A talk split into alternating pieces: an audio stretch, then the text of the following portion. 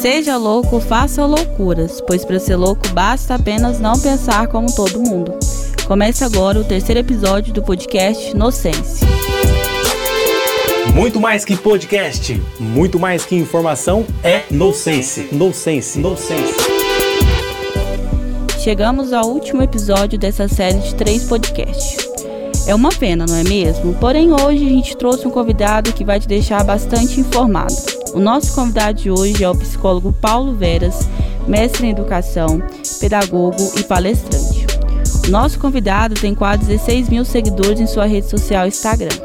É muita bagagem, né, Paulo? E aí, como é que está? Letícia, tudo bem? Que bom estar aqui de novo.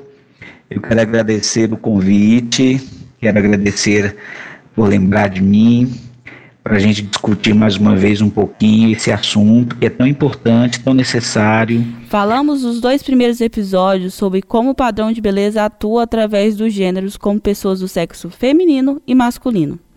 E deu para perceber uma grande diferença é, desses efeitos desse padrão.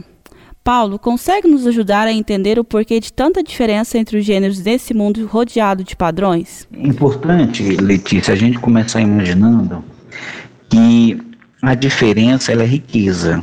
A diferença nunca pode ser vista é, como algo que é ruim, como algo que vem para atrapalhar né, a nossa convivência.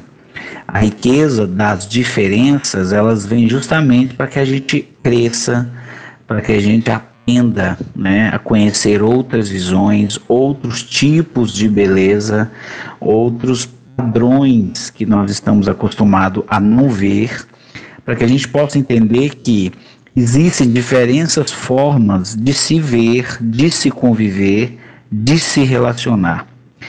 Infelizmente, a sociedade não está ainda preparada para isso, não é? Nós ainda convivemos de maneira muito errada com aquilo que nós entendemos que não é o padrão. E que padrão é esse? Padrão que a sociedade criou, sociedade do corpo, do consumo, sociedade da expectativa, que cria um ideal, que determina como deve ser, que enumera aquilo como belo, como bonito, como certo, e aí faz com que as pessoas transitem ou vivam dentro desse padrão. O Brasil é líder mundial no ranking de cirurgias plásticas em jovens de acordo com os dados da Sociedade Brasileira de Cirurgias Plásticas. Dos quase um milhão e meio de procedimentos estéticos em 2016, 96.006% foram realizados em pessoas com até 18 anos de idade. Entre as justificativas para esse quadro está insatisfação com a própria imagem. Para uma pessoa que apresenta baixa autoestima e que está acima do peso ou até mesmo não está de acordo com o padrão de beleza, Paulo, isso pode é, causar algum transtorno ou algum gatilho para a saúde mental? Sim, sim, é verdade. Nós temos é, muitas pessoas que entram em depressão, que entram em processo aí doentio, quando elas não lidam bem com o corpo que elas têm. Sobretudo a autoestima, o entusiasmo, as motivações, elas são afetadas. Agora, é interessante aqui a gente fazer uma, uma, uma divisão. Cuidar do corpo como saúde, isto é fundamental e tem que acontecer. Agora, do outro lado da moeda está essa busca pelo corpo perfeito simplesmente por um mando da sociedade. E aqui é preciso se pensar que a vinda das redes sociais, com a chegada da, das tecnologias de relacionamento, isso tem se agravado. Porque essas redes sociais, elas estão constantemente vendendo um padrão de corpo.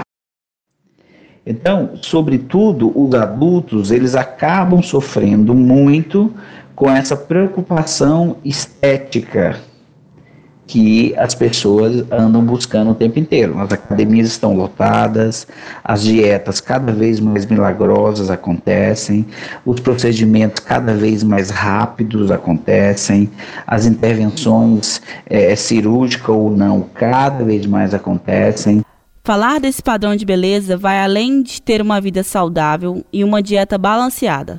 Estamos falando sobre o real prejuízo e que isso tem causado nas mulheres e nas consequências como depressão, alteração de humor, ansiedade, isolamento social e também distúrbios alimentares. Paulo, por que essa fixação pela aparência tem uma maior porcentagem em um público mais novo, entre 15 a 25 anos? O público mais jovem, vamos pegar ali do final da, da infância, início da adolescência em diante, é um corpo que é muito vítima né, dessas pressões sociais, desses padrões de beleza que a sociedade dita.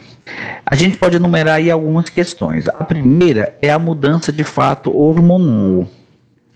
Esse adolescente, essa, essa adolescente, ela vai entrar agora para a fase adulta. E o corpo ele também muda. Né?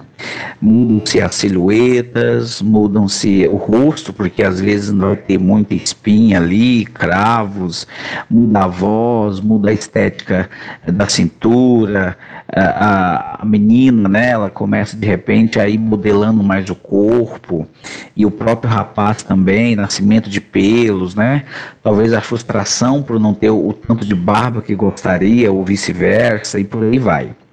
E aí é importante entender que é uma fase de transição, mas que para o adolescente, para os mais novos, é uma fase melindrosa, mas ela é uma fase de transição. É por isso que muitas vezes o adolescente busca grupos do qual ele se identifica, grupos do qual falam a mesma linguagem e que aceita ele, né, de maneira de maneira integral como ele é.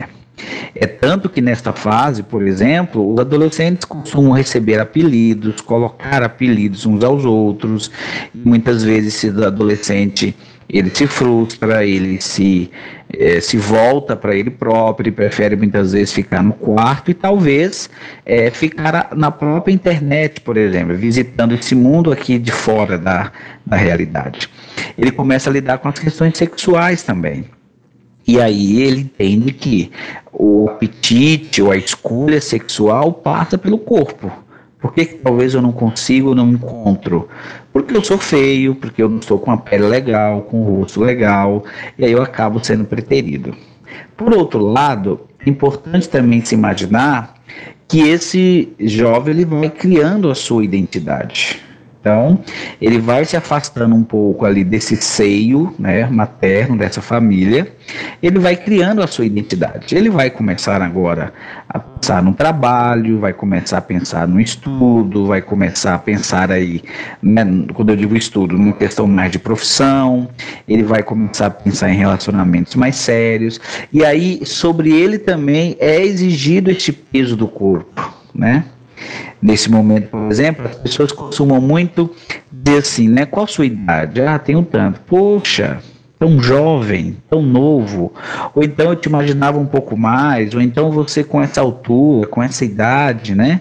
Você parece tão jovem, já numa empresa assim, num trabalho desse jeito, estudando daquele jeito, porque as pessoas associam muitas vezes o sucesso ao que eles fazem, ao que eles constroem, ao corpo deles entende? Porque é o que eu vejo, é o estético, é o social. E aí a família precisa, nesse momento, trabalhar muito esse jovem para que ele tenha a sua identidade, para que ele tenha a sua marca, para que ele respeite esse corpo que ele tem, para que ele preserve a sua saúde mental. O que podemos tirar de positivo com toda essa informação? Muitas mulheres estão assumindo suas medidas, seu corpo, suas marcas corporais, seu tipo de cabelo, suas ideologias. E são esses exemplos que devem encorajar e empoderar mais as mulheres. Respeite seu corpo, suas experiências, busque o seu equilíbrio e se cuide. Jamais coloque a sua saúde mental em risco para conquistar um padrão de beleza imposto pela sociedade. Paulo, muito obrigada pela sua presença. Encerramos essa série com chave de ouro. Eu que agradeço o convite, obrigado mais uma vez e que a gente possa em outros momentos de novo sentar, discutir sobre estes e outros assuntos. Muito obrigado, um abraço. Quero agradecer a todos os convidados que me ajudou a fazer parte dessa série incrível. E como eu digo, seja louco, faça loucuras, pois para ser louco basta apenas não pensar como todo mundo.